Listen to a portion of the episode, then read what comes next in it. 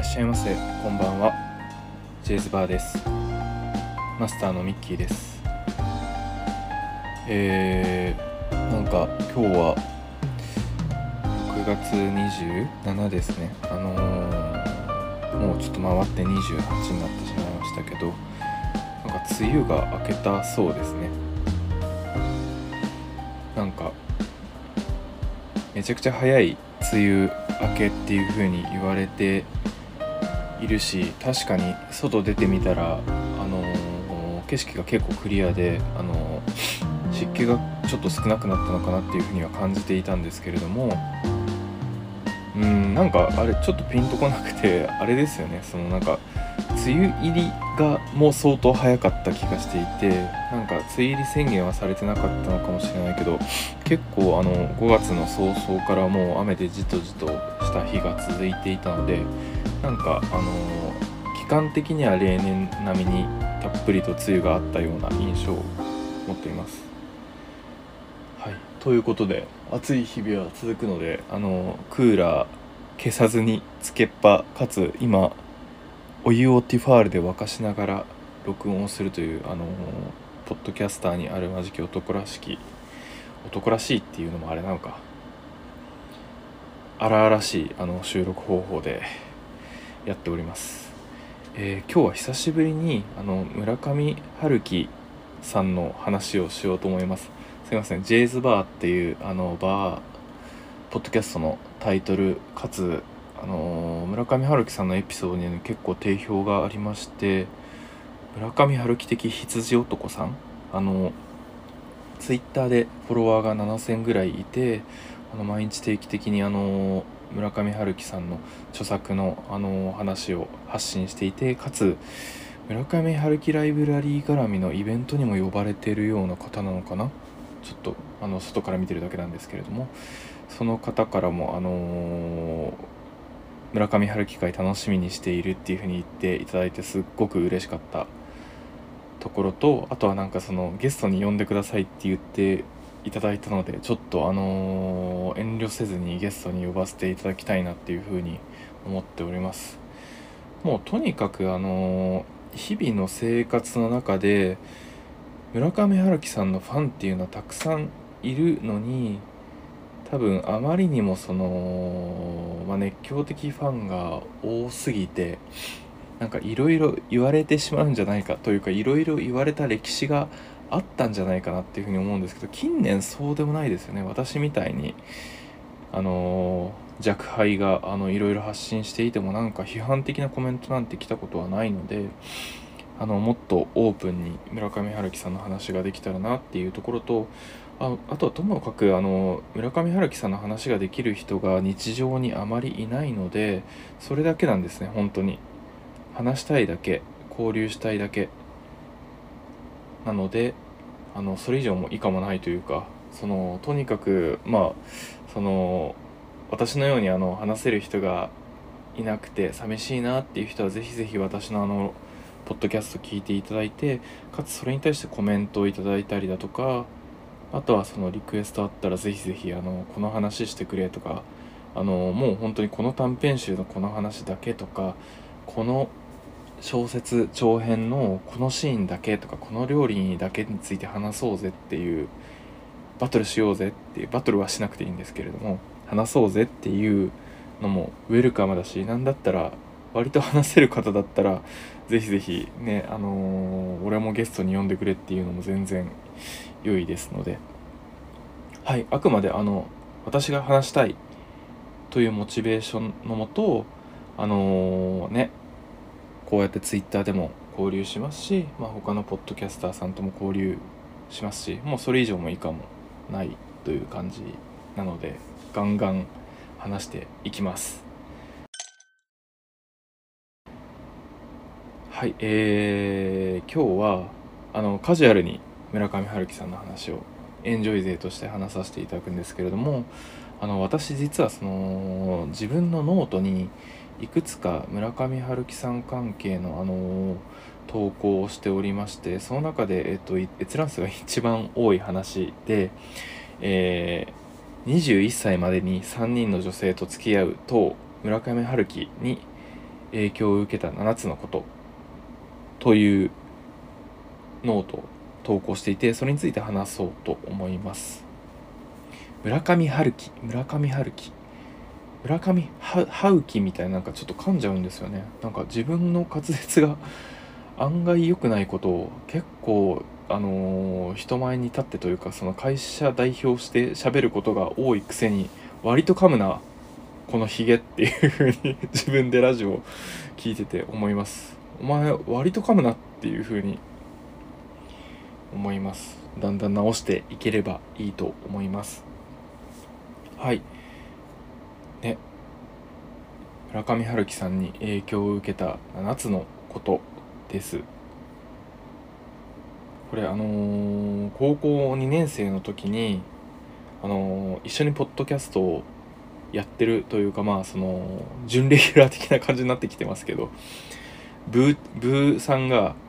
あの私ノルウェーの森を勧めてくれたんですよね。高2の時に。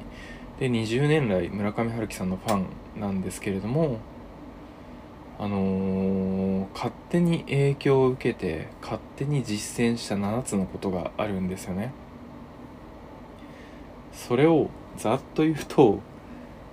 あのー、まず1つ目村上春樹作品の主人公を真似てみる。2つ目パスタを作れるようになる。3つ目ビールを飲む時はフライドポテト。4つ目聖地巡礼で新しい出会い。5つ目。作品に登場する小説家やアーティストに手を広げる。6つ目。英語を勉強する。7つ目。21歳までに3人の女性と付き合う。という7つの影響を勝手に受けました。あのこの7つは結構流度もバラバラで情熱のまま筆を走らせたっていう感じなんですけれどもあの特に 7, 7つ目のね21歳までにあの3人の女性と付き合うってなんだろう今ど今風に言ったらそんな時間制限を決めて3人の女性と付き合うって一人一人は時間制限があるのかとかっていう風ななんかねいろいろご批判を受けることもある世の中かなっていうふうに思うんですけれどもまああくまで自然とそうなったっていうところとあのー、まあ自分がその彼女がいない期間とかにあのあと一人お付き合いすると村上春樹さんの初期 4, 初期4部作の風の歌を聴け1973年のピンボールダンスあ羊をめぐる冒険ダンスダンスダンスに出てきた僕。のように21歳までに3人と付き合う3人の女性とお付き合いすることができるななんていうふうにゆるくまあ考えていたっていう次第でございます。ご容赦ください。はい。さてえっと1点目。村上春樹作品の主人公を真似てみる。なんですけれども村上春樹さんの小説の主人公って、まあ、外見はハンサムというわけでもなく友達もほとんどいなくて、まあ、本を読んだり孤独な過ごし方をすることを好んで口癖は「やれやれ」ですよね。でちょっと語弊はあるんですけれども今風に言うとスクールカースト的にはまあそんなに上のねアメリカでいうラグビー部のクォーターアメフトのクォーターバックで女の子で言ったらうーんチアチアえ？チアリーダー？みたいな感じではないですよね。それもどうなんだって話なんですけど。だのにだのに女の子がどんどんあのー、寄ってきてくれます。ミステリアスでクールにまあ見えるからなんでしょうかね。であのー、これはもうまあまあ世の中の過半数の男子なんてそんなイケイケの男子じゃないですから私も含めて。あの非常にまあ共感を呼びまして村上春樹さんの主人公あ作品の主人公の真似をする人って結構増えたと思うんですよね。でこれってあのー、アニメ2000年代とか2010年代のアニメで言うとやれやれ系男子なのかな少なからず影響はあるのかなっていうふうに勝手に思っていてあのー、例えばねあの鈴宮春日の憂鬱のキョンであったり、まあ、化け物語の荒木くんといった主人公は、まあ、まさにまああのやれやれ系ですし特にまあその荒木小読くんは口癖が「やれやれ」だったのはまああの影響が全くないとは言えないんじゃないかなっていうふうに思います。でこれって本当にもう2億人ぐらい70億人の人口のうちの2億人くらいの男性が実践して、まあ、大変悲しい目にあったんじゃないでしょうか。ね。そうなんですよね。あの口数の少ないイケメンでもない人がクラスにいたらまあ空気になるだけなので私もあの高校の時大学の時とかになんか大変悲しい目にあったような覚えがあります。はい2点目。パスタを作れるようになる。村上さんの作品の主人公は、まあ、料理上手。であることはまあ皆さんご存知ですよね。あのパスタや、まあ、サンドイッチであったり梅干しとかじゃこだったり、まあ、ニンニクを使った小鉢をさっと作って、まあ、自分で食べたり、あのお客さんに振る舞ったりとか手間をかけすぎない料理が上手ですと。そして、あのそれが実に美味しそうで胃袋を刺激しますと。で私が、えーと、すごく好きな短編の一つに「スパゲッティの年」という作品がありますと「カンガルー日和」という短編集よりです。これをちょっと読み上げてみようと思います。1971年。僕は生きるためにスパゲティを茹で続けスパゲティを茹でるために生き続けた。アルミ鍋から立ち上る蒸気こそが僕の誇りでありソースパンの中でグツグツと音を立てるトマトソースこそが僕の希望であった。春夏秋と僕はスパゲッティを茹で続けた。それはまるで何かへの復讐のようでもあった。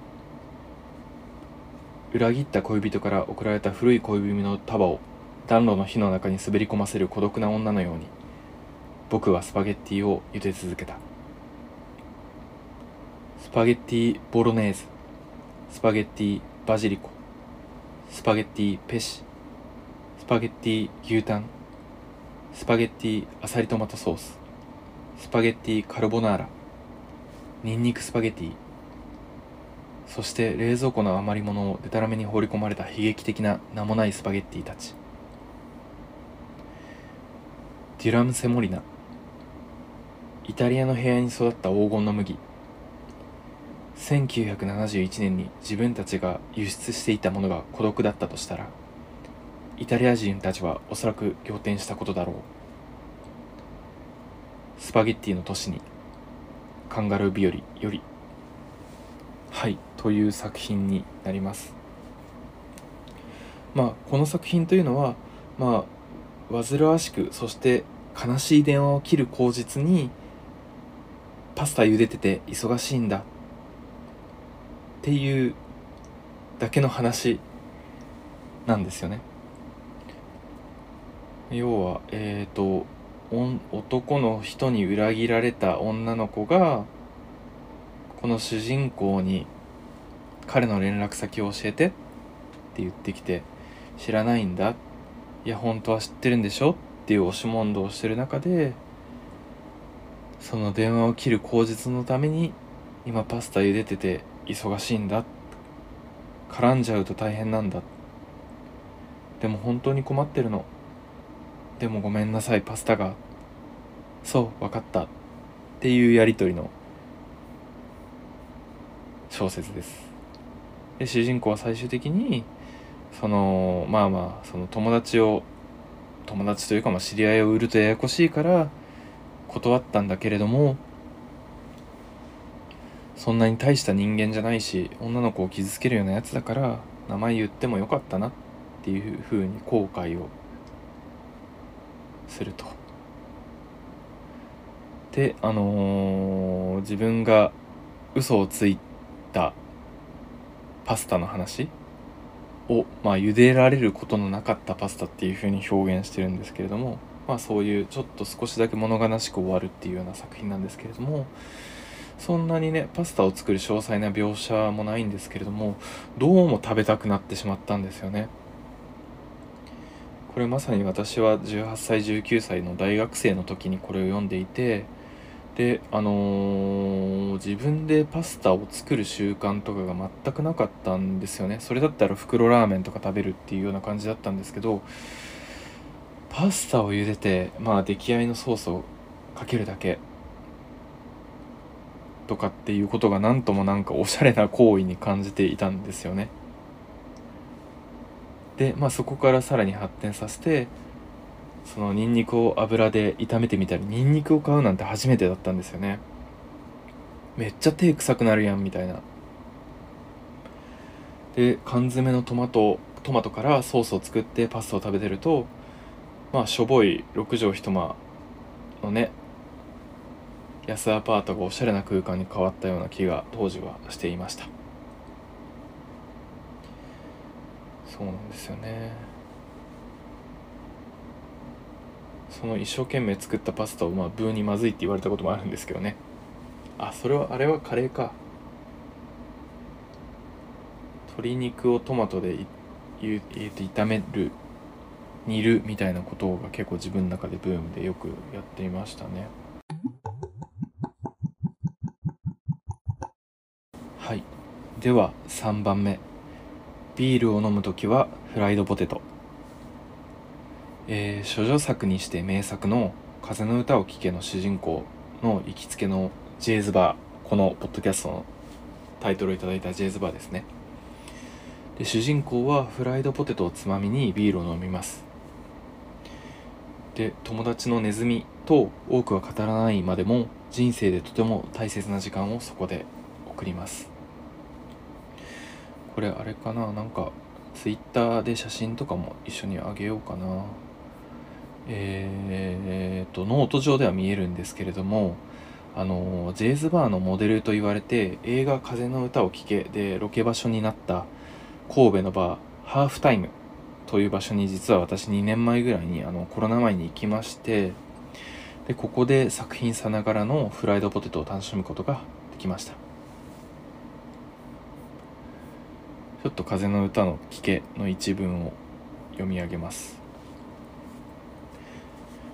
ひと夏中かけて僕とネズミはまるで何かに取りつかれたように25メートルプール1杯分ばかりのビールを飲み干しジェイズバーの床いっぱいに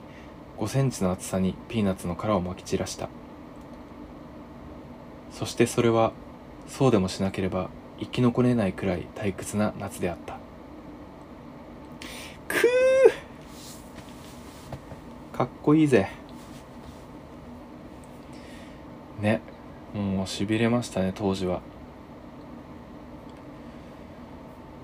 でね当時20歳19歳そこそこの私はまあ慣れない東京のバーに緊張しながら足を運ぶようになりました。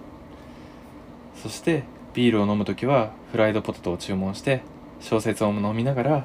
ビールを飲む自分かっけーと思ってました。そうやれやれ系主人公に憧れた時代と変わらぬようですがまあいいんです。まあ自分としてはすごい楽しかったっていうのを覚えてます。そもそもね、あのー、フライドポテトってかなり小さい頃からあの触れるものなので、一時期その10代の後半の時とかは特にあの積極的に食べようみたいな感じにもなってなかったんですけれども村上春樹作品に出てきたことによって自分の中であのフライドポテトブームフライドポテトの地位がまあ上がってかっこいいものになりましてやたらこの頃は今もたまにでもそうですね。ビール飲む時はフライドポテトっていう風な組み合わせをあのずっと続けていました。あとはね、あのー、バーとか飲み屋で小説読んでるとなんか一人ぼっちっぽいとかかっこつけてるっぽいとかってね言われることもあったりとか言う人もいたんですけどもう関係ねえと。俺は村上春樹の世界に浸ってるんだ。その時点でかっけえからそれ以上はもう言う必要はないっていう感じで。小説すごいいいんですよね。めちゃくちゃ本当に何度も何度も読み返したような薄い短編集とかをポッケに入れて出かけると本当に飲み屋じゃなくてもどんな場所でも間が持つしねあのその時の空気を感じたりとか、まあ、新しい発見があったりとかしてすごいあのちょっとした時間が楽しくなるのであの皆さんにもおすすめです。飲み屋で小説読んでたっていいじゃない。なんだったら僕最近ポッドキャスト聞きながら飲んだりもしてますし。村上春樹に影響を受けた7つのことの前半は以上となります。えー、ジェイズバーツイッターやっておりますので、えーと、ぜひともフォローをよろしくお願いします。あとは各種プラットフォーム